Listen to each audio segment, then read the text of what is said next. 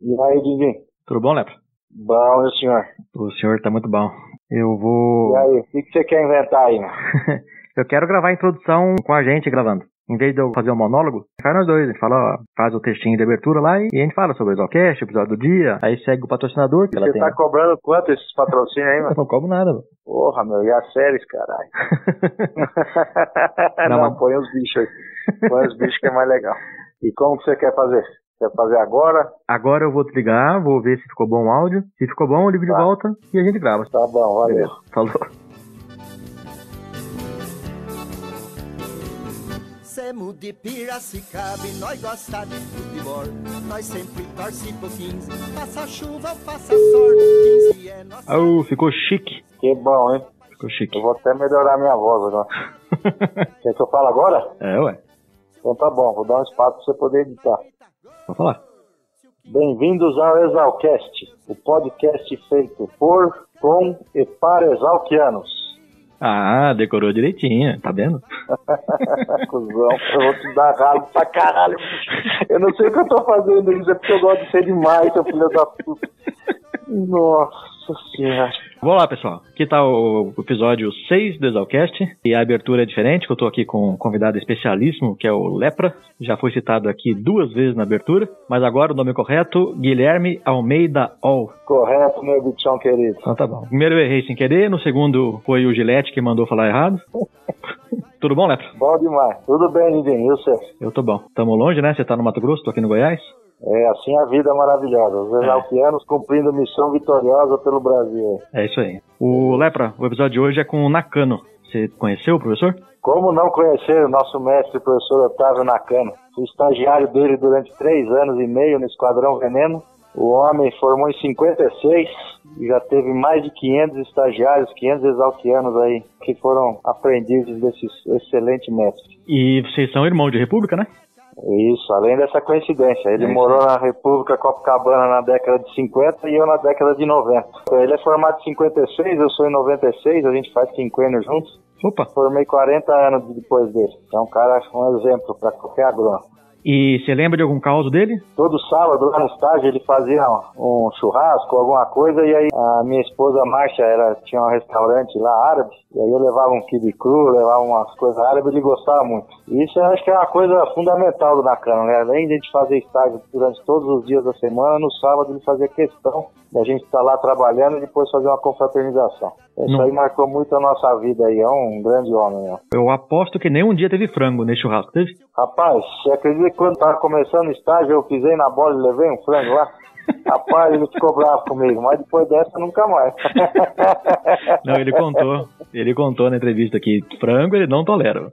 Não pode nem É. chegar perto. Você escutou os outros episódios? Tá curtindo o podcast? Rapaz, curtindo demais, sou seu fã, bicho. É, esse negócio é fantástico, como você já mostrou uma vez uma declaração minha, é uma coisa fundamental aí para manter as tradições exalquianas e pra gente saber mais história de nossa escola, né, de nossa comunidade exalquiana. Você tá de parabéns. Aí. É, eu tô, eu tô bem empolgado. Tô com algumas entrevistas guardadas aqui. É bom demais. Não, e vamos incentivar a Deal, que também tá dando maior força pra, aí pra você. Eu acho que nós temos que divulgar mais, mano. Tenho mandado em vários grupos aí do WhatsApp. Vamos em frente, que esse podcast vai ser ouvido aí por mais de 10 mil exalquianos. É, eu tô com 2.700 downloads, somando 5 episódios. Então, a média aí de mais de 500 por episódio. Tô bem Que satisfeito, beleza, bem feliz. que beleza. Beleza? Então, Show de agora tem a palavra do nosso patrocinador, logo na sequência. E continue divulgando aí o programa. Beleza, Dindim? Beleza? Um abraço aí, meu Valeu. Muito obrigado. Divirta-se aí em Campo Novo. Cidade aí é muito Obrigado. agita. Tranquilo, valeu, meu bichão. Um abraço. Até mais, abraço.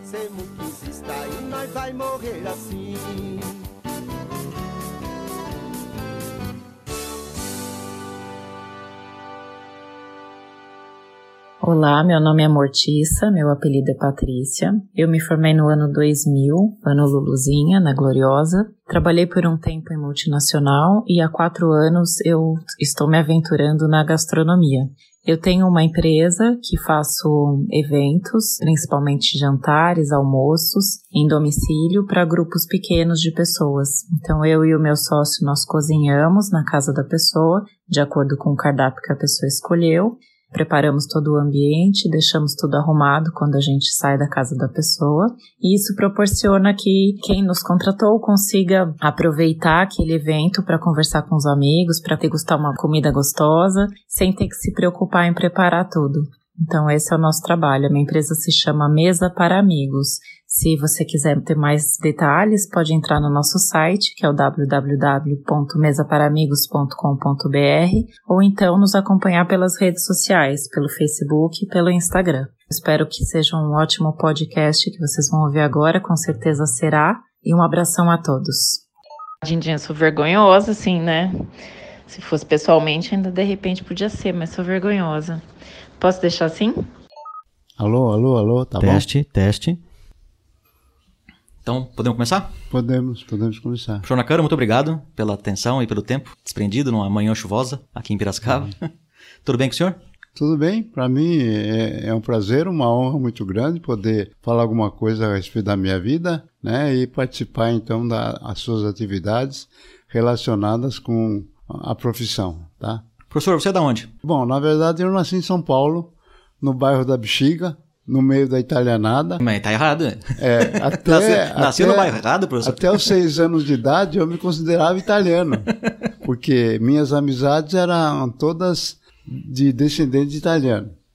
Aí com seis anos de idade, meu pai tinha uma pequena mercearia no bairro Santa Cecília, meu tio de São Bernardo do Campo, que tinha um sítio, morreu. Minha tia ficou viúva, ela não tinha filhos, então nos convidou para assumir o sítio e tomar conta, porque na verdade ela sozinha não tinha como conduzir o sítio. Era sítio do quê? O sítio tinha frutas de um modo geral, caqui, pêssego, é? limão, laranja. E fora isso ainda se plantava batatinha, tomate. Aí meu Você pai. Você é Nisei? Eu sou Nisei, Primeira geração? em São Paulo. Primeira geração nascido no Brasil? No bairro Santa Cecília, é. E os pais vieram do Japão? Meu, os dois? Meus pais vieram do Japão. Meu pai com 18, minha mãe com 17. Ah, já vieram é, grandinho já? É. E, e, na verdade meu pai não veio para a roça, porque o meu avô, por parte da minha mãe, já tinha estado no Brasil, montou uma fábrica de móveis. Em que ano foi isso?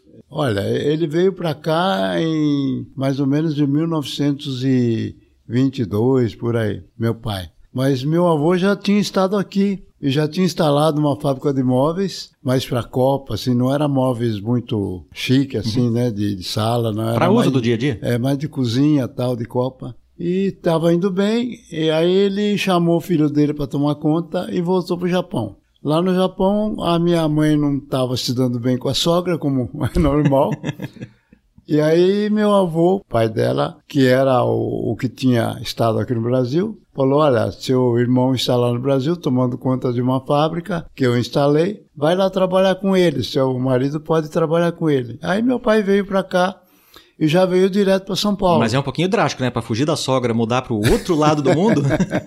é, e na verdade, a minha avó, por parte do meu pai, porque meu avô morreu cedo e quem tomava conta da empresa de pesca era a minha avó por parte do meu pai. Ela era uma mulher muito mandona e mandava no meu pai. Inclusive, a, a mulher do meu pai não gostava, né? Que seria a nora, né? Esse negócio de sogra ficar mandando no marido tal, e tal. Nora não gosta. É, realmente, então eles resolveram vir para o Brasil. E aí vieram para o Brasil não deu muito certo, porque meu pai não se deu bem com o cunhado dele. Aí ele procurou instalar um, um outro comércio e abrir uma leiteria. Da leiteria, depois ele passou para ter uma mercearia e também não, não conseguiu ir muito bem. Foi quando meu tio, por parte da minha mãe, tinha um sítio, faleceu e a minha tia, que era viúva, convidou a nossa família para ir para São Bernardo. Foi quando então nós largamos a cidade e fomos para o sítio. E aí a gente sofreu muito, porque é, formiga lava pé,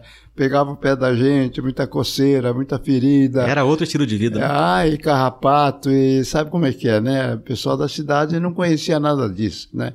Eu entrei numa colônia japonesa, Aí estudei japonês, a língua japonesa. Porque até então só falava italiano, né? É, até então só falava, conhecia muito italiano, não é? Tanto é um, um parente, tanto é que quando eu fui para Itália com a minha esposa visitar o primo dela, que ela é descendente italiana, o primo dela falava: Olha, deixa o seu marido falar porque eu não entendo o que você fala. Ela falava piracicabano, né? Meio italianado, para tentar se fazer compreender. E eles não entendiam. Mas o japonês falava direitinho italiano. É, e aí eles pediam para eu falar, não ela. E como eu vivi em bairro italiano, eu sabia muita coisa da língua italiana e consegui um diálogo bom com eles tal. Passamos uns dois, três dias com ele, lá, lá embaixo na Calabria, né? E daí, nessa colônia japonesa, você. É, o idioma E era na japonês. colônia japonesa eu não sabia a língua japonesa. Mas o idioma quando- oficial da colônia era japonês, não era português. Era japonesa, é. Tinha 33 famílias de japoneses, né? E a gente se agregou a eles. E aí passamos a sofrer as agruras do agricultor, né? Principalmente do pequeno agricultor. Meu pai sofreu bastante também, porque não tinha experiência nenhuma com agricultura. Havia uma cooperativa que os dirigentes mais tiravam dinheiro do que praticamente dava para os Mas esse, cooperados. esse é o mal do. É, É, o mal de qualquer cooperativa. é, tem, principalmente acontece aquele muito. tempo, né? Que a turma era muito explorada aquele tempo. Não tinha a visão que tem hoje de cooperativa, né? Bom, e aí ele passou mais ou menos uns 15 anos sofrendo agricultura. Quando a lavoura ia bem, o preço não ajudava. Quando o preço estava bom, a produção não, correspondia. Mas essas são as agruras do agricultor, né? Exato, né? E as alegrias vieram quando meu pai conseguiu comprar uma bicicleta para a gente ir na escola, que eu caminhava seis quilômetros para ir, seis para voltar, todo dia, para fazer o primário, para fazer o secundário. Já o colegial eu, eu fiz de bicicleta. E, e assim a gente foi, até que ele resolveu, o pessoal da colônia resolveu criar galinha. Foi quando eles conseguiram ficar bem de vida. Bom, mas aí a cooperativa continuava explorando, mesmo através da, da, da granja. Aí meu pai resolveu fazer independência, começou a ir na feira, vender na feira, depois conseguiu comprar um box no mercado em São Bernardo, e aí ele fez independência. Realmente aí conseguiu crescer e a granja prosperou. E, E nessa época frente. você estava acabando o colegial. É, exato. E aí tinha um agrônomo na, em São Bernardo, que era de Piracicaba, Quem era? o Lorandi. Galileu Lorandi, formado em 48. E ele, por a gente ser mais ligado a- aos brasileiros, porque a gente viveu na cidade, e o pessoal da colônia sempre foi do mato, então eles não tinham muita ligação com brasileiros. E a gente tinha mais intimidade com os brasileiros. E aí o Galileu teve mais facilidade de contactar com a gente. Então ele visitava mais a gente do que os outros. E com isso eu comecei a me interessar pelo trabalho dele, de dar assistência, serviço de extensão. Aí um dia ele me convidou, falou: "Olha, você quer conhecer a escola onde eu me formei?" E eu vim com ele para Piracicaba. E aí fez o que acontece com todo menino que vem pra Exalc conhecer antes e É, se apaixona, né? Gostei da, da, da escola, ele me mostrou tal. Mas o curioso é que a mãe dele era viúva e eu não gostava de frango, porque Não lá na granja a né? gente comia frango ou galinha ou quando ficava doente ou quando a galinha morria. Então né? nunca era um frango gostoso, né? E eu estava enjoado de comer frango, já não comia mais, não podia nem ver na minha frente. Cheguei aqui e a mãe dele tinha preparado uma torta de frango para mim. Aí eu falei, ah, a senhora vai me desculpar, mas eu não como isso porque eu não aguento mais comer isso. Aí ela me preparou um omelete com presunto. Mas daí tal. ovo. Ovo você não aguentava também. Não, O ovo. ovo passava. É, até que eu não, eu não, não, não admitia mais a galinha, o frango, porque a minha mãe, quando ia limpar a galinha, o frango, ela jogava água quente. E naquela pena com água quente saía aquele cheiro horrível, né? E eh, aquilo me deu uma repugnância que até Ojeriza. hoje eu não consigo comer frango por causa do cheiro que vem da, carne. E todo mundo me conhece. Aqui na- na- no estágio, quando tinha churrasco, quando tinha festa. Nem oferece frango, já sabe que Não, ofende. a né? turma, quando era festa, que eu era o elemento principal, não se via carne de frango de maneira nenhuma. E que ano que você veio com o Galileu? Aí eu vim para cá em 52. Pra conhecer. É. Aí eu me interessei, eu já estava no terceiro colegial. Aí quando terminei o colegial, eu fiz no Roosevelt, era uma escola muito boa, né? Colegial muito bom. Aí eu vim em janeiro para cá e fiquei no Hotel Jardineira. Era um hotel inferior tal, mas é, como era barato tal, eu me instalei ali. Fiquei uma semana lá e eu almoçava lá no centro e passava depois do almoço meia hora, uma hora, sentado no banco, né? Às vezes conversando com colegas tal. Foi quando eu conheci o Takal, que era um estudante do, do Pito Aceso, da República. Uhum. Takao Sugahara, da turma de 54. E ele, procurando lá bicho tal e coisa, me localizou. Aí falou, ai bicho, você não quer ir morar lá em casa tal, você tá no hotel, fica lá em casa tal, é mais barato. Porque eu comia fora mesmo, não comia no hotel, porque o hotel não tinha refeição. E eu ia no restaurante na, na, no centro da cidade. E você vinha para a escola de bondinho? Vinha de bonde. O bonde saía ali, atrás da catedral. Aí ele me levou para a República, eu me instalei ali, fiquei um mês estudando lá, quase um mês. Aí quando eu passei, o primeiro a dar trote de mim foi ele, né? Porque ele estava me acompanhando na, nas atividades do vestibular. Ah, então nessa época você era proto-bicho. Eu era proto-bicho proto e já né? entrei na República como proto-bicho. Proto-bicho. No Pito Aceso, é. O Jorge Orico contou aqui na República dele, na, no Puleiro dos Anjos, quem mais aprontavam eram os proto-bichos. eram os que mais aprontavam lá é, protos. Eu, eu não tinha como aprontar porque eu, eu, eu tava só na República, né? E aí o Jurandir é, morava férias, lá. Né? Era férias. O Jurandir Fratini morava lá, que foi presidente do Centro Acadêmico. Uhum. Jurandir de Andrade Fratini é formado em 55. Aí eu estudei, acho que umas três semanas na República, uma semana no Hotel Jardineira e três semanas na República. Prestei exame, passei em 26 lugar, de 60 vagas, e levei trote do Takao Sugahara, que era um, um japonês trotista pra caramba, né? Ele era criativo? Não, mas. Não. Não, mas, mas tinha, tinha vontade é, da trote. Tinha vontade da trote. Mas o trote dele era sadio, é trote de uhum. hoje em dia. Sim. Né? Porque. Divertido. É divertido, porque antigamente o trote era até imoral, né? Porque fazia sentar em caroço de abacate, castração sem dor. Como é que é castração sem dor?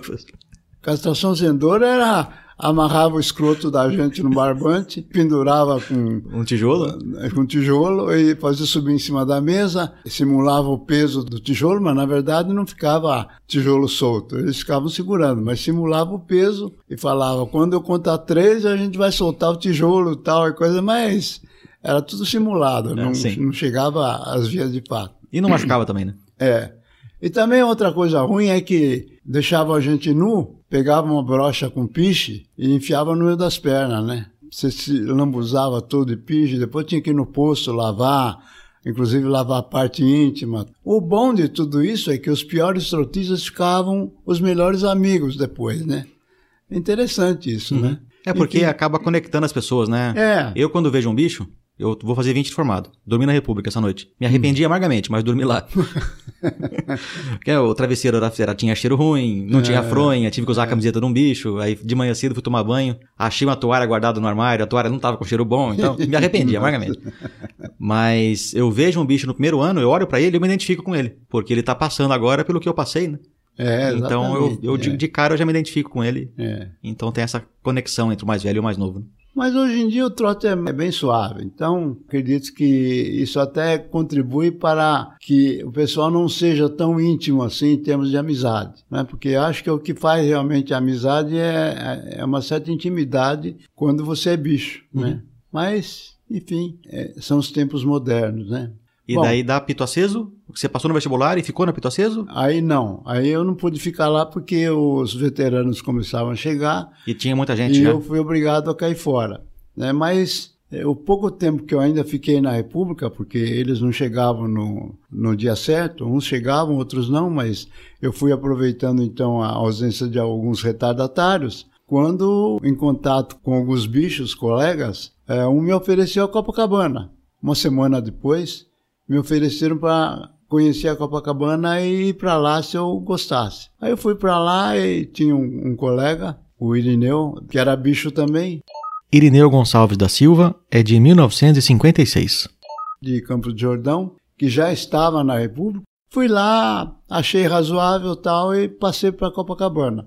Então, eu vivi o, o resto do meu curso na Copacabana. Daí a razão por que a gente tem uma certa familiaridade com a República e sempre torce por ela para que ela se dê bem. E continue, Exa né, que prospere, exa né? Exatamente, né? Foram anos felizes na República? Foram, foram. Aliás, não só felizes, como também de bagunça, porque a Copacabana era uma casa velha. Então, no soalho tinha buraco pro porão lá embaixo tal, né? Tinha um porão também lá embaixo que a turma roubava as coisas da cidade, colocava tudo lá embaixo do porão para a polícia não pegar. E aí a gente viveu os quatro anos na, na República, mas foi bom porque ficava um quarteirão do ponto do bonde. Ah, não era muito ponto fácil. final do né? bonde, que era atrás da catedral. Foi bem na, na esquina da 15 com Alferes, né? Entre esse espaço até a escola não tinha muita coisa, né? Na época. Não tinha bairro muito perto da escola, né? Não, não tinha, não tinha. Inclusive a avenida onde eu moro, que é São João, o bonde passava em frente da minha casa e era tudo mato ali. Onde eu moro era uma chácara que era do tio da minha esposa. Bom, e, e a gente subia da catedral até a escola de bonde. E o pitoresco é que naquela subidinha da São João, que era a única subida que tinha, o pessoal fazia farra, tirava o bonde do trilho. e, Essa história é né? famosa. O pessoal ia pra frente do bonde e aí corria pro fundo, né? Aí o bonde empinava e é, saía do trilho. Exato, né? E quem que encaixava de volta? Ah, depois o próprio pessoal carregava e colocava o bonde no lugar, né? Porque não era Era falta do que fazer, né? Realmente. O Cardoso contou na entrevista que tinha gente que fazia bomba com pólvora e colocava no trilho do, Ah, é? do bonde. é. Não, Isso na tempo- década de 30, né? No meu tempo não tinha isso, não. É, o Cardoso contou que eles faziam isso. tirar o bonde do trilho era, era muito frequente, é, né? E na República, você tinha quantos colegas da Na sua turma? República, nós éramos em nove, permanente, e nós tínhamos os, os de fora, o sapo que a gente chamava, né? Tinha mais quatro, só tomava refeição lá. É, hoje a gente chama de agregados. É, agregado. Mas eram todos de fora. Hoje nós temos agregado nativo. Nativo. Piracicaba, é. Não, tem, às vezes tem algum que mora em um apartamento, que frequenta a República, É. né? Que... Mas naquele tempo, os de, fo- os de fora, a gente considerava sapo porque não morava lá e vinha comer lá, né? Então, tinha realmente quarto alugado, etc e tal. Como não tinha refeição, eles iam comer em casa. E participava do movimento da República. É, e, dia dia. fazia- e era bom porque diminuía a despesa, né? Uhum. Porque aumentava o número de pessoas, dividia a despesa, ficava mais em conta. Você lembra de algum caos pitoresco?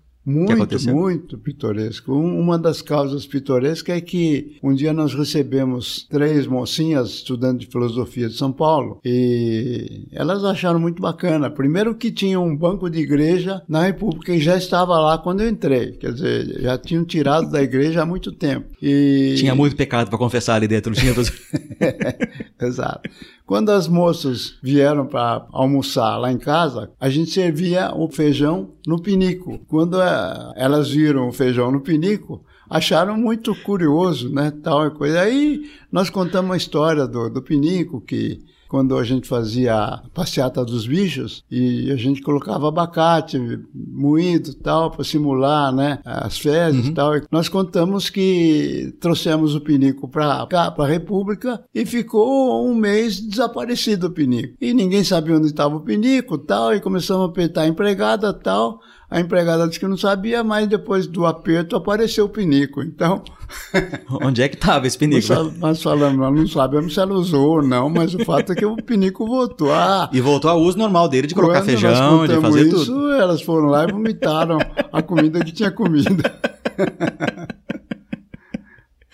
Era de estimação o pinico. né? É, exato. Outro fato pitoresco foi quando nós contratamos uma empregada, descendente italiana, uma gorda, uma velha chamada Carolina. E aí a Carolina chegou e falou assim: como é que vocês querem a salada? Falei, não, salada é normal. A senhora põe tomate, alface e para nós é suficiente. Ela falou, posso fazer salada de esbruxo? Hã? Não, desbruxo. Não, não tem problema. A senhora faz eh, da moda que a senhora está acostumada a fazer. Tá bom. E aí passou uma semana, alguém falou: Ô, dona Carolina, a senhora não ia fazer salada de esbruxo?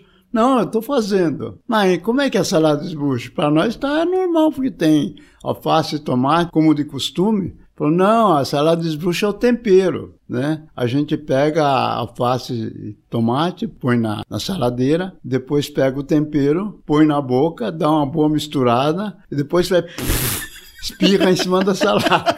Isso que é o esbruxo. Agora, dizem que isso existe, existia mesmo na E Itália. ela fazia? né? É, existia na Itália. E Então- ficava bom? ah, depois que contou isso, muita gente sentiu mal, né? Mas falou, não, a partir de hoje você não faz mais salada de esbruxo. Tempera com óleo, vinagre. Hoje, hoje eu vou na República almoçar, vou ensinar a Juvanice a fazer salada de esbruxo. Então, quando algum italiano falar em salada de esbruxo, você já sabe nega. o que, que é. Na dúvida, nega. Né? Não é o que contém a salada, é o tempero que é preparado dessa maneira, né? E tinha algum professor muito bravo nessa época? Era o professor Benedito. Benedito, que É, foi diretor? Depois do Carneiro, foi diretor, é. José Benedito de Camargo é da turma de 34. E o famoso Orlando Carneiro, figurinha carimbada aqui da Zalcast, com certeza voltará a aparecer em futuros episódios. Ele era bravo mesmo, né? Era um magrinho nervoso, então justifica que ele era bravo, né? Mas fora o Carneiro, que O Carneiro é histórico, né? é histórico, mas o Benedito, Zé Benedito era bravo também, era professor de topografia, né? No terceiro ano naquele tempo. E naquela época os equipamentos eram bem diferentes de hoje, né? Ah, sim. Inclusive o currículo era um pouco diferente, né? Bom, pitoresco da República eram mais ou menos esses casos, né? E fora o, o problema que um dia eu senti muito, eu namorava uma mocinha quase em frente da República. E eu comecei a namorar ela porque ela começou a me flertar do terraço, né? E curiosamente, um dia o pessoal saiu para a noitada e roubaram umas cadeiras de terraço e tacaram no porão. E não sei quem dedou. Justo aquele dia eu estava com gripe, deitado, não vim na aula, baixou a polícia lá. Aí falou, é, é, falaram que vocês roubaram umas cadeiras tal. Aí a polícia entrou lá e descobriu a cadeira no porão. E me fez tirar a cadeira pôr na rua. Eu estava sozinho, tinha seis cadeiras, eu tive que carregar uma a uma, levar e pôr na rua, porque aí vem um carroceiro lá, contratado pelo. E a polícia acompanhando todo o processo? Ah, sim. E não ajudou nada, mas ficou olhando. Não, eles tudo. não ajudavam, não. Exigia que a gente pusesse na rua e o carroceiro depois passava para a carroça e levava para o dono. E a namoradinha assistiu tudo. É, e a família toda hora vendo a cena ali, né? E eu não tinha feito nada, quer dizer, não fui eu que roubei. Mas é, são coisas assim que surgem na República que Eu perguntei tem... pro Jorge Ori se ele aprontava muito, né? Aí É. ele falou que ele não podia aprontar porque ele fazia parte da congregação e sempre que alguém ia preso, ele que ia soltar. Então, dia sim, dia não, ele ia lá na cadeia, né? Pra É. soltar alguém. Aí um dia o policial falou pra ele: É, japonês, quero ver quem vai te soltar quando você for preso aqui. Bom, em função disso, depois o de- o delegado nos chamou. E aí, além de, de eu ser chamado, eu dedei quem roubou. Mas não pode dedar. velho. Não, porque eu falei, eu não vou sozinho, não vou assumir sozinho. Aí o, o, o cara que, que roubou, que era meu colega de quarto, é o Irineu. O Irineu. Nós fomos lá, tivemos que ajoelhar diante do delegado e tal. E ele não queria perdoar. No fim, nós compramos um presente para a mulher dele, levamos lá. Aí ele perdoou. É, Aí ficou realmente cancelado tudo. Ficha limpa, não é. Ficha limpa. Não é, não é réu Não, primário. Ele já sabia, ele nem fez ficha. Ele nem- simulou não tudo. ia fazer, é, né? Tudo simulado, é. Né? Não, porque vocês vão presos, você vai ser fichado. Certeza que ele tava acostumado também, né? Fazer isso. né? Ah, sim. Vai prejudicar a sua carreira, tá? Aquela coisa de sempre, né? E vocês dois desesperados, ajoelhados, É, chorando. exato, não, é. por favor. É, e além desse lance, eu morava também na República, tinha um tal de Keiro Shimomoto. O Keiro era um patrício, o pai dele era presidente da Cotia. Keiro Shimomoto, formado em 56. E o único que na República tinha uma caminhonete, tinha uma condução. Ele era o, o que tinha dinheiro na República. É, exato, né? Mas vivia dormindo, dormia o dia inteiro, né? Não saía de noite, já ia para cama. Domingo, quando ficava aí, ele dormia o dia inteiro, a gente saía passear na, no jardim. Ele não, ele ficava dormindo. Mas um sábado, na, na aula de genética, nós vimos que tinha muito mamão, uns mamão baiano grandes, sabe? Vermelho tal, goiaba de monte caindo, apodrecendo. Aí eh, a gente conversou na República, resolvemos ir buscar o mamão e a goiaba lá. Que hora? De noite. É. Não, de noite não, sábado de manhã. Ah, sábado de manhã. É. Aí nós chegamos lá, entramos na genética, enchemos a caminhonete de goiaba e mamão, uns mamão grandes. Eu e o Queiro, mas o Queiro era o dono da caminhonete, né? Quando a gente estava saindo, o empregado nos viu, anotou a chapa da caminhonete, e aí nós ficamos com medo, nós fomos jogar as frutas num bairro lá. Jogaram fora? Jogamos fora, com medo de deixar na República e, e a polícia for atrás no sábado. Então não, não quisemos deixar pista, né? Mas Jog- foi, mas foi à toa, tudo- então. Jogamos tudo fora. é. Na segunda-feira não deu outra. Chamaram o dono da caminhonete e lá vai o Queiro lá na diretoria. Aí o Queiro falou: Ah, eu não vou sozinho, você estava comigo. Aí eu fui: Tá bom, vamos lá. Ah, chegamos lá, o... aquele tempo era catedrático. Quem era que o era o professor? Brigger, era um Brigger. alemão, é. E ele estava inconformado, disse que a gente tinha prejudicado uma pesquisa de goiaba de cinco anos, que tinha que anotar a produção. É, Era a conversa, porque a goiaba estava tudo no chão apodrecendo, né? Mas, enfim, ele começou a justificar para o diretor que a gente prejudicou a pesquisa tal e coisa. E aí o diretor, que era o Érico, o Érico da Rocha Nobre, que era o professor de economia, Érico da Rocha Nobre, também já citado aqui várias vezes, é da turma de 31. falou que tinha que expulsar a gente da Nossa. escola. Pô, expulsar eh, filho do presidente da Cotia também não era fácil, né? Bom, enfim, a gente pediu tal e coisa e fizemos vários considerando tal, falamos inclusive que a goiaba estava apodrecendo tal. Bom, no fim o catedrático falou assim, ó, se vocês ajoelharem aqui pedir perdão, eu perdoo. Aí fizemos isso fomos perdoados. Mas isso foi bom, porque isso definiu minha carreira. Porque ele ficou conhecido como Queiro Goiaba, o, O Queiro. dono da caminhonete. Porque, na verdade, a fama ficou com ele, porque ele que foi chamado, né? E você? Eu fui agregado porque eu tinha participado também, mas a fama era do Queiro, então ficou Queiro Goiaba. Então ele passava, porque eu estava sempre com ele, porque era da mesma república, ele ia para a escola de carro, eu ia com ele, né? Então o, Brigger, que era o, o chefe lá da de Genética, quando passava para dar aula, via a gente falava, ô, queiro, tal, e coisa, e a goiaba, tal. Então ele tirava sarro da gente, né? E com isso a gente ficou amigo. E como Você e o Brigger. ah, Eu, o Queiro e o Brigger, né? E como o Queiro era rico, não, não precisava, mas eu precisava, eu dava aula de matemática nas férias para poder sobreviver, que meu pai não tinha condição de estar dando mesada para mim. Então eu tinha que. Ele me dava mesada para sobreviver, mas não dava para comprar roupa, para comprar livro, apostila tal. Eu E me sair também, né? Então eu dava aula de matemática nas férias para poder ter esse adicional, para poder fazer os extras. E com isso eu também fiz amizade com o Brigger, que era o catedrático, que era inclusive coordenador de bolsa. Aí eu pedi uma bolsa para ele, ele me conseguiu uma bolsa da CAPES. Aí no último ano, Então quem quase te expulsou da escola, é, depois fim, te ajudou. definiu minha carreira. Tanto é que uma vez eu fui homenageado na Sociedade de Entomologia e eu comecei meu discurso assim, que eu fui entomologista graças a uma mão que Deus me deu, né?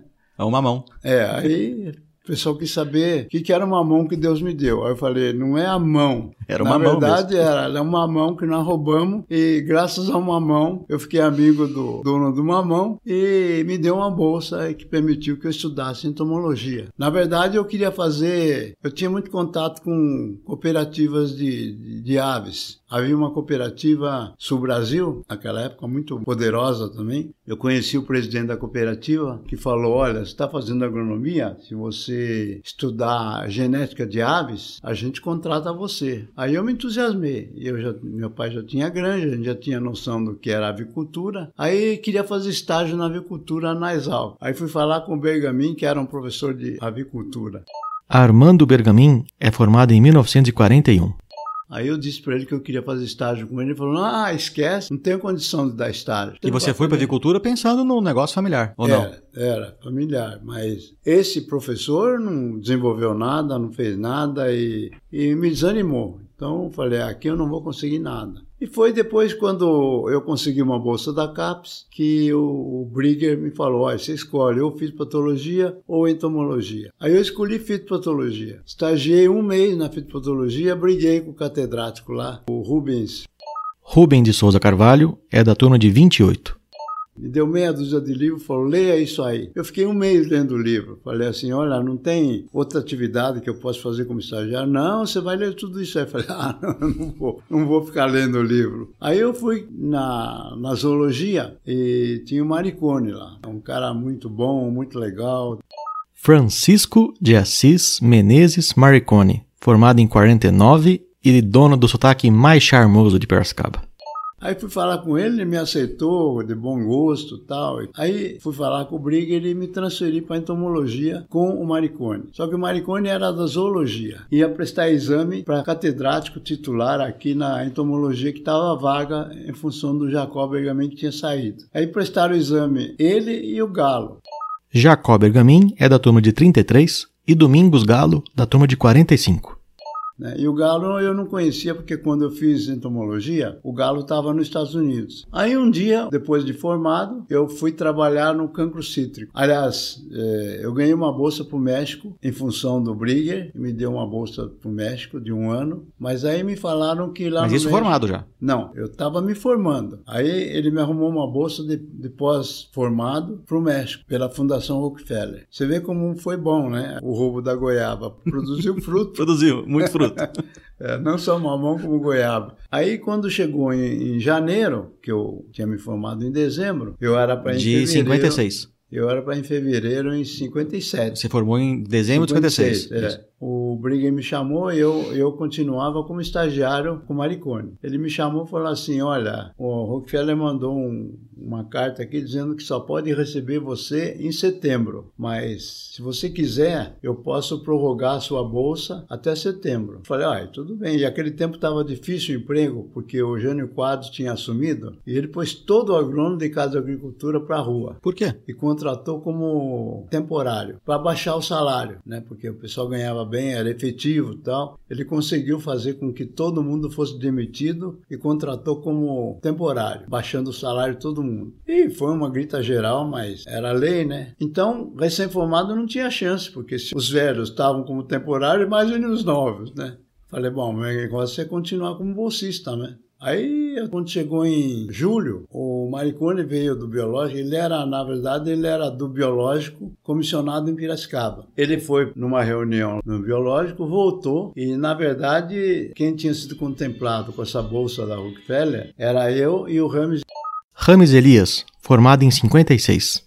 Só que o Rames era para fitopatologia e eu para entomologia. Aí o Maricone chegou e falou: o biológico está precisando de quatro funcionários agrônomos para trabalhar no cancro cítrico, dando estabilidade, contratando como funcionário mesmo, não temporário, para trabalhar no cancro cítrico. Vocês querem pegar isso? Eu e o Rames não hesitamos. Falamos, ah, vamos sim. E aí largamos, eu larguei a bolsa, o Rames. Aí eu falei, eu já estava namorando naquela época, né? Minha esposa, aqui de Piracicaba. Eu falei, sabe uma coisa, eu não vou mais para o México, eu vou pegar esse emprego, porque é uma garantia, né? Ainda mais numa época ruim de emprego, né?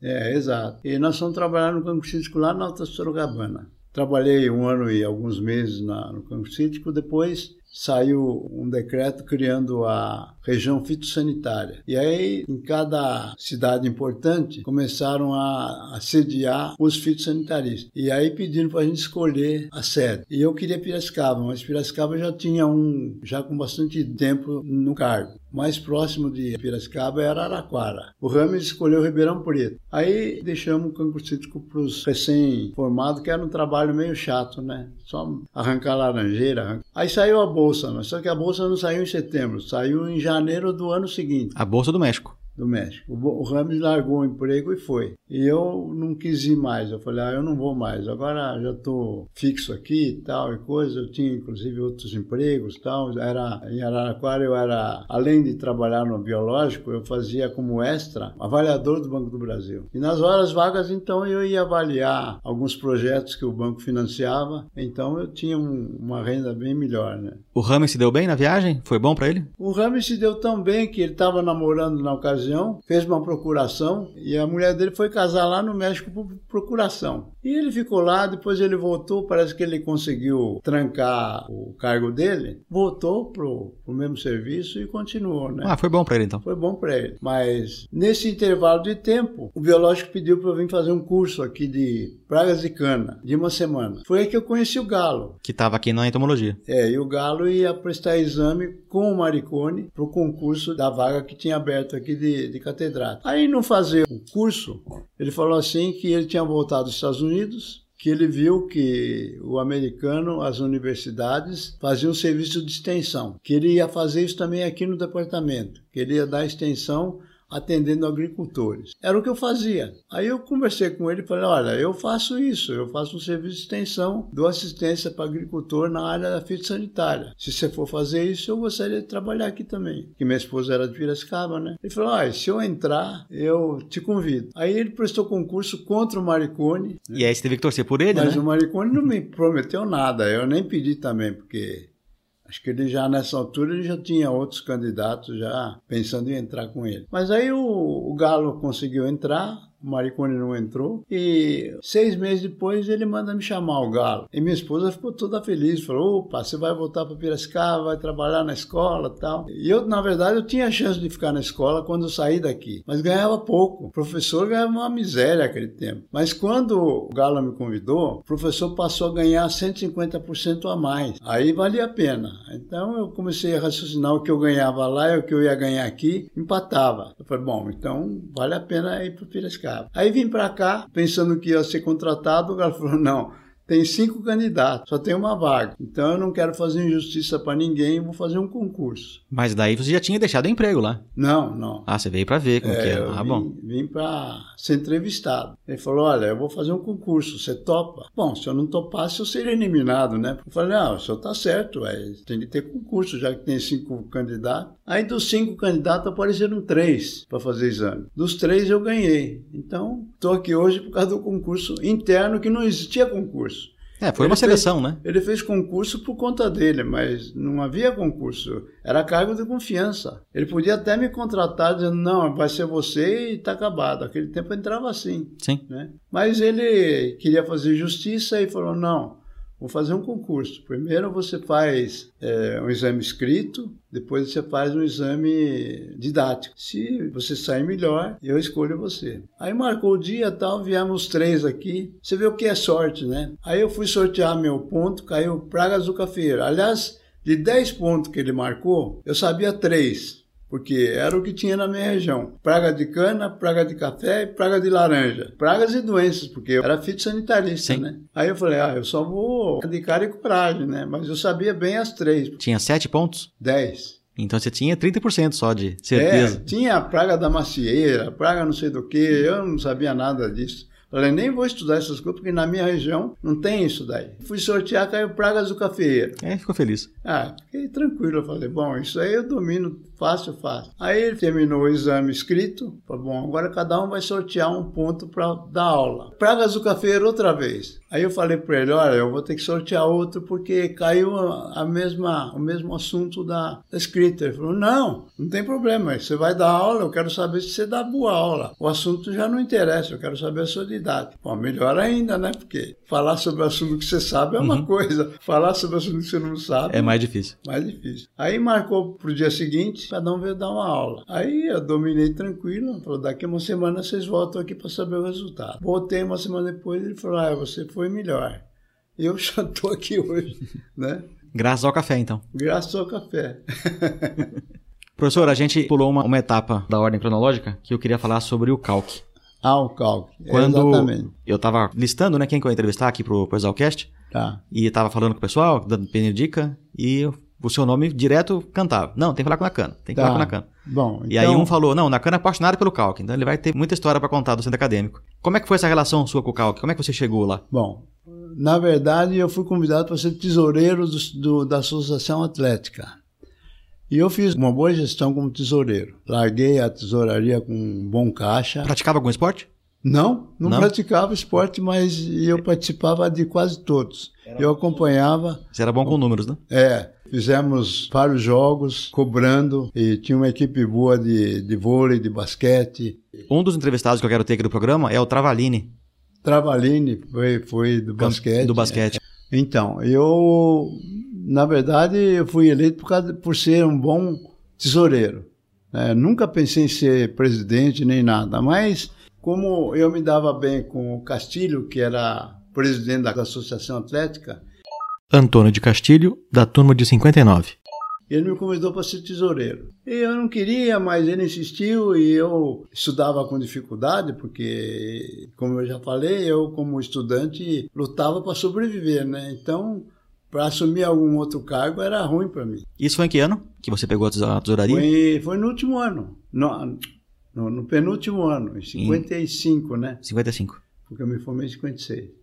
Aí, na gestão de 54, 55, eu fui tesoureiro, fizemos uma boa gestão, eu consegui um bom dinheiro para a associação, larguei o caixa em alta, e isso me levou a... A sonhar com voos maiores, né? É, não, não eu. Me ins- insistiram que eu deveria ser vice-presidente do Edson Bastos. Eu não queria, porque Da chapa do Calque, né?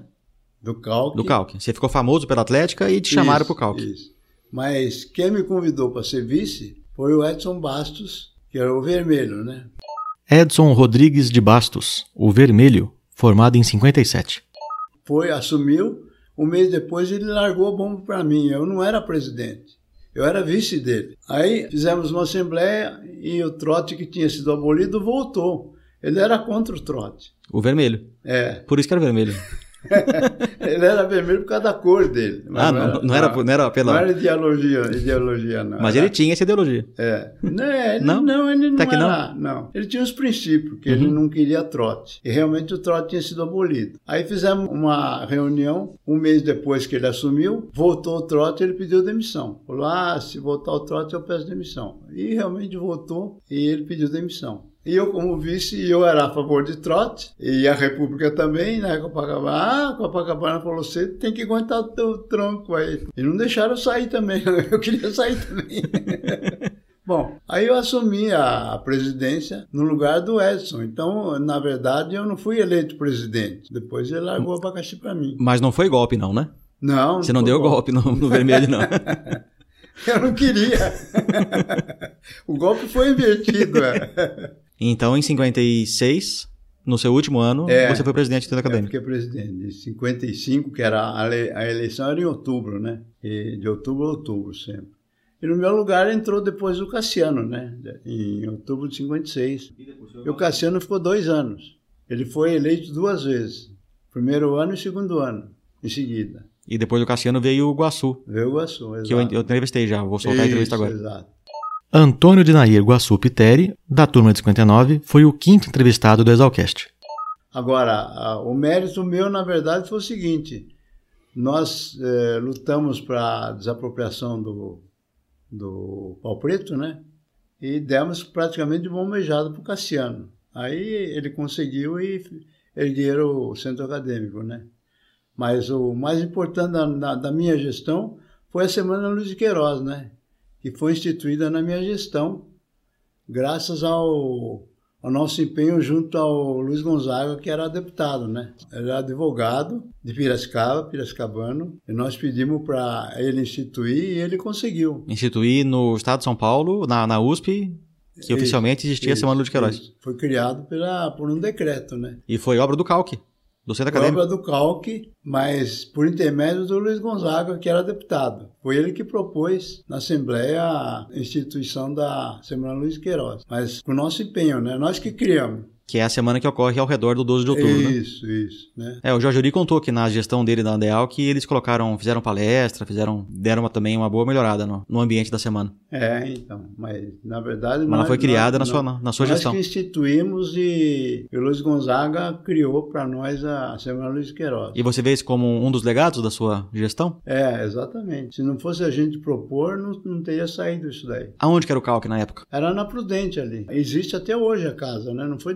demolida. Era para ser demolida, mas não foi, né? Aí depois foi mudada para nova residência que E como é que foi a história com o Pau Preto? Ah, o pau preto continuou, porque quando a gente assumiu lá, já, já tinham tentado. E a gente realmente continuou lutando. E eles não pagavam aluguel, não tinha dono a Não, casa, né? é, não tinha dono, ali não tinha dono. Quem morava lá era o Paulo Ag, Henrique Paulo Hag, da turma de 54.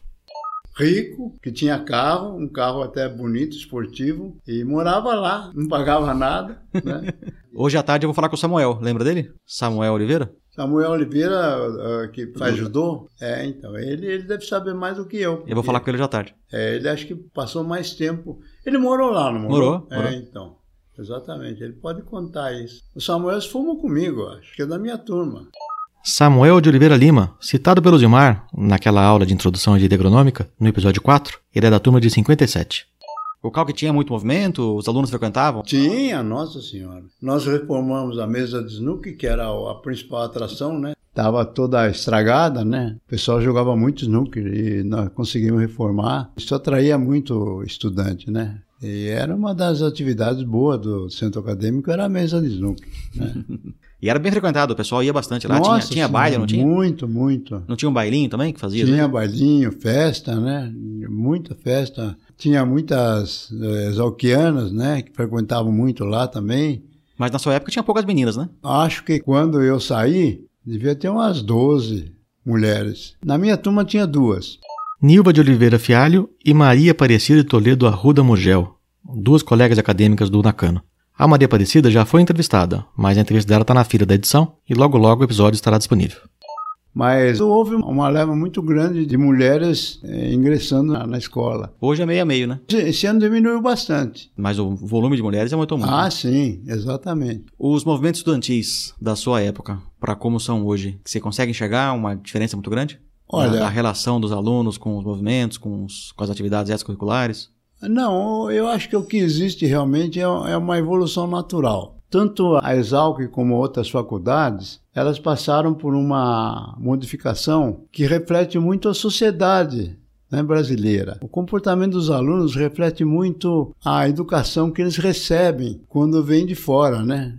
Já de berço, né? Isso modifica muito o status do acadêmico. Eu, por exemplo, tenho um, um neto fazendo agronomia aqui. Quem que é seu neto? André Nakano Rodrigues de Moraes. E como é é o nome dele? Ah, puseram o nome de inseto para ele. Inseto? É, É e- uma homenagem. é, mas eu tenho uma filha formada aqui também. O apelido dela é Mirex. Mirex. É, E o seu? Era Nakano mesmo. era Nakano. Que o pessoal já vinha com o apelido, então ficava, né? Uhum.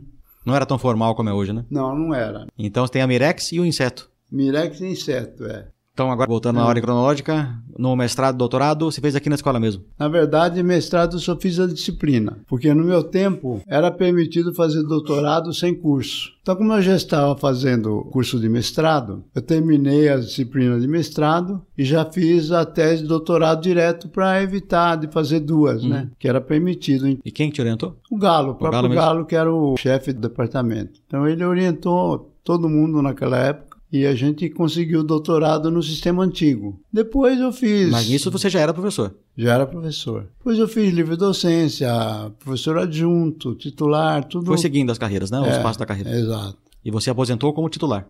Aposentei como titular. Como é que foi mudar de lado? Deixar de ser aluno e virar professor? Olha, na verdade eu não tive sensação de mudança, porque você como professor tem que continuar estudando. Então a vida de professor é é uma eterna vida de estudante, principalmente a área de entomologia. Não, eu vou corrigir. A vida de um bom professor. É, É a vida de um eterno estudante. é- realmente, quem quer ser bom professor tem que continuar estudando. Exato. É verdade. E eu continuo estudando até hoje. Mandamos um trabalho com a participação de dois alunos para uma revista online internacional e eu recebi um e-mail dizendo que meu trabalho foi premiado a nível internacional. É um trabalho de esterilizante químico de broga da bananeira. Falaram que compararam o, o nosso trabalho a 3.460 trabalhos internacionais de 98 países e o nosso pegou o primeiro lugar. Quando que você parou de dar aula, professor?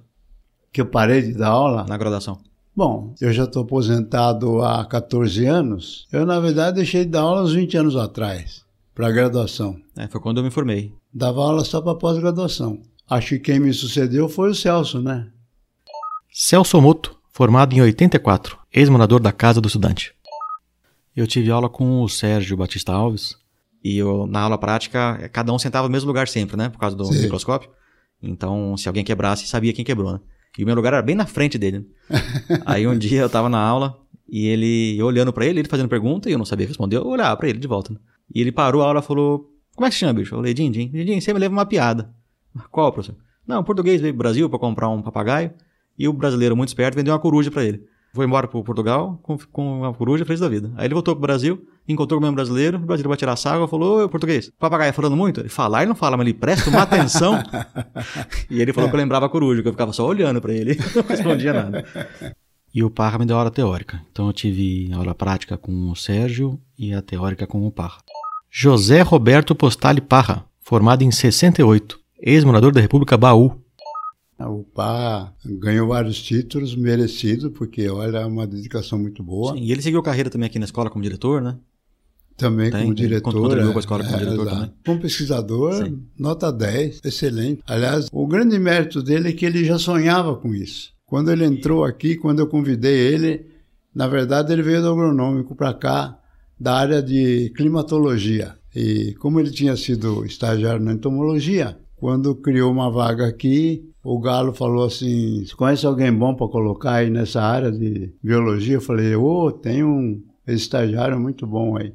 Aí fui buscar ele lá na climatologia. Quando ele veio para cá, tinha duas áreas para escolher: controle biológico com agentes orgânicos, micro-organismos e biologia. Eu falei para ele: é melhor você pegar o controle microbiano, porque a biologia é muito explorada por biólogo, né? E fazer concorrência com biólogo, eu acho que agrônomo não vai ganhar, porque biólogo só estuda biologia. Agrônomo estuda, além da biologia, outras coisas. Ele falou: não, Nakano, eu quero a biologia. Eu falei: tudo bem, a- você escolhe. Ele escolheu biologia e sabia o que queria Foi bem sucedido. e foi muito bem sucedido. Então, esse é um grande mérito dele. Você deu aula durante quantos anos para a graduação? A graduação, acho que uns 25 anos. E a primeira turma para a 25 mudou muito? Na verdade, eu não senti tanto a, a diferença, porque a matéria que eu dava era a matéria que a turma gostava. Era pragas das culturas, diferente da entomologia geral. Entomologia geral a turma não gostava muito, porque era curso muito teórico, mas pragas a turma gostava, praga de algodão, praga de café, então era interessante. Então eu nunca senti assim dificuldade em, em dar essas aulas, porque eram aulas dinâmicas, né? E o pessoal via, dá para mostrar, levar material, dizer é isso, é isso, isso, é aquilo, não é? O que, que você faz hoje em dia, professor? Como é que é a sua rotina hoje? Bom, eu continuo fazendo pesquisa, não é? Você tem Dou estagiários? assessoria na área, é. Você tem estagiários aqui na escola? Não tenho porque eu não tenho mais quem pague. Eu não vou pagar do meu bolso para ter estagiário. E você sabe que aluno sem pagar, você não consegue. Ah, eu, eu fui estagiário, não tinha bolsa e É muito difícil conseguir isso. Todos os meus estagiários ganhavam um salário por mês. Todos eles. E não era nem eu que escolhia. Quem escolhia era o próprio elenco dos estagiários. Aí quando vinha um pedir aí estágio, eu falava, olha, conversa com a turma aí, se o pessoal te aceitar, tudo bem. Então só tinha gente boa, porque ninguém queria vagabundo no esquema, No grupo, porque né? sobrecarregava ele. É claro. Só Era podia entrar um sistema bom. muito bom, é, né? E você teve muitos estagiários, então? Então, no total, desde a minha, o início da minha carreira até hoje, deve dar uns 560, mais ou menos. É muita gente. É, bastante gente. Tanto é que todo lugar, inclusive na Guatemala, o dia, eu estive na Guatemala há uns 15 anos atrás, ah, tinha lá uns três ou quatro que se reuniram lá para me receber, fizeram uma festa para mim. Então, essa é a gratidão que a gente tem, né? Aonde a gente vai, a gente é recebido por ex-estagiário. E tem planos para o futuro, professor? Tenho. Tenho permissão para ficar mais até outubro do ano que vem. Como professor, com a sua sala aqui na escola? É, com, com direito a ficar aqui com sala. E a cada dois anos tem que pedir a renovação. E eu pretendo não pedir mais a partir de outubro do ano que vem. Vou E- descansar agora. Você está com quantos anos? 84. Então, 85 anos. Com 85 eu pretendo largar a enxada. Mas vou continuar dando assessoria tal e coisa e Você dá assessoria ainda? É, dou algumas assessorias Aqui ainda. na região? Aqui em Minas, pouco em São Paulo, mais em Goiás, Minas, né? Então viaja um pouco ainda. É, muito por uma vez por mês, mais ou menos, duas vezes no máximo por mês, né? A gente está começo de ano, tem os bichos entrando na escola agora. Tem alguma mensagem para eles? É, eu acho que o- o- os alunos devem aproveitar, o- principalmente nos dias de hoje, tem muita chance de estágio, né? É, no meu tempo não tinha.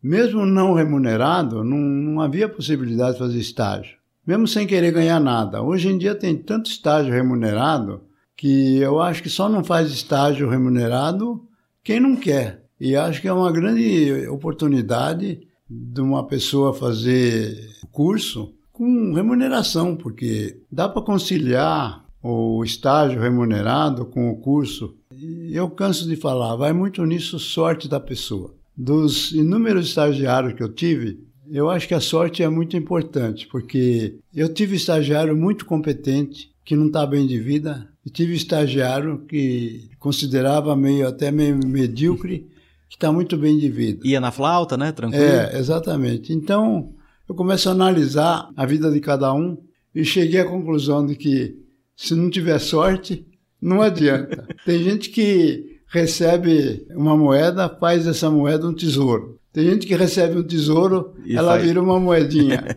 Então não adianta. É, a sorte é importante, mas não foi o Bernardinho do vôlei que falava que quanto mais ele treina, mais sorte ele tem? Então tem que treinar também. É, né? é verdade. Não dá pra contar só com a sorte. É, mas nem sempre isso é verdadeiro, não. Eu conheço gente que batalha, batalha e não vai para frente. E ao contrário, tem gente preguiçosa que está bem de vida. Mas os bichos não podem contar só com a sorte, né? Tem que batalhar ah, também. sim, né? exato. Mas o conselho que eu dou é que trabalhe, porque o trabalho enobrece o homem. Mas- Apesar de que a nobreza não dá dinheiro. Mas tem que ter sorte junto, né? exato. Professor, muito obrigado, viu? Pelo tempo Opa, que despendido isso. aqui Foi pra, um prazer. pra fazer a entrevista. Eu acho que você está de parabéns, é uma iniciativa muito boa. Isso que você faz dá inúmeros exemplos, né? Eu acho que as entrevistas que você faz e, e permite que as pessoas ouçam os conselhos dos, das pessoas entrevistadas é muito importante, porque pode abrir um novo horizonte para cada um. Então eu tô pegando, tô colecionando histórias certo, certo. dos mais velhos, né? Que tem a experiência. E de quem tá na escola hoje também, trabalhando pelo, pela escola e levando o cálculo pra frente, ou qualquer outra entidade, né? Hum. Se der certo, amanhã eu quero falar com o Grace, que é o bicho mais velho da República, e a Juvanice, que é a empregada, que tá lá há 21 anos. Ok. Então vai ser um papo bem gostoso também. E fazer com que os mais velhos conheçam os mais novos, os mais novos conheçam as histórias dos mais velhos, e ter essa interação e pegar essas histórias e eternizar, né? Quando a gente grava e coloca na internet, ela eterniza. Então É, aí não se verdade, perde mais. Né? verdade. Quando fica só na cabeça das pessoas, Verdade. a gente corre risco de um dia perder essas histórias. Hum. É, isso é muito bom. E como ninguém mais lê, É. aqui ouve, né? É. Dá pra ouvir, né? E Tem um monte de apostila, de livros que a gente oferece e ninguém quer, porque a turma não está acostumada a ler mais. Se culpa o tempo, mas tempo a gente faz, né? Exato. Como a leitura tá cada vez menor, então eu tô transformando a leitura na audição. Aí na estrada, numa viagem, né, exercício, é só colocar o fone de ouvido e, e escutar as histórias. Então o Exalcast tem essa função aí de eternizar. É, verdade. Muito obrigado. Opa, eu que agradeço.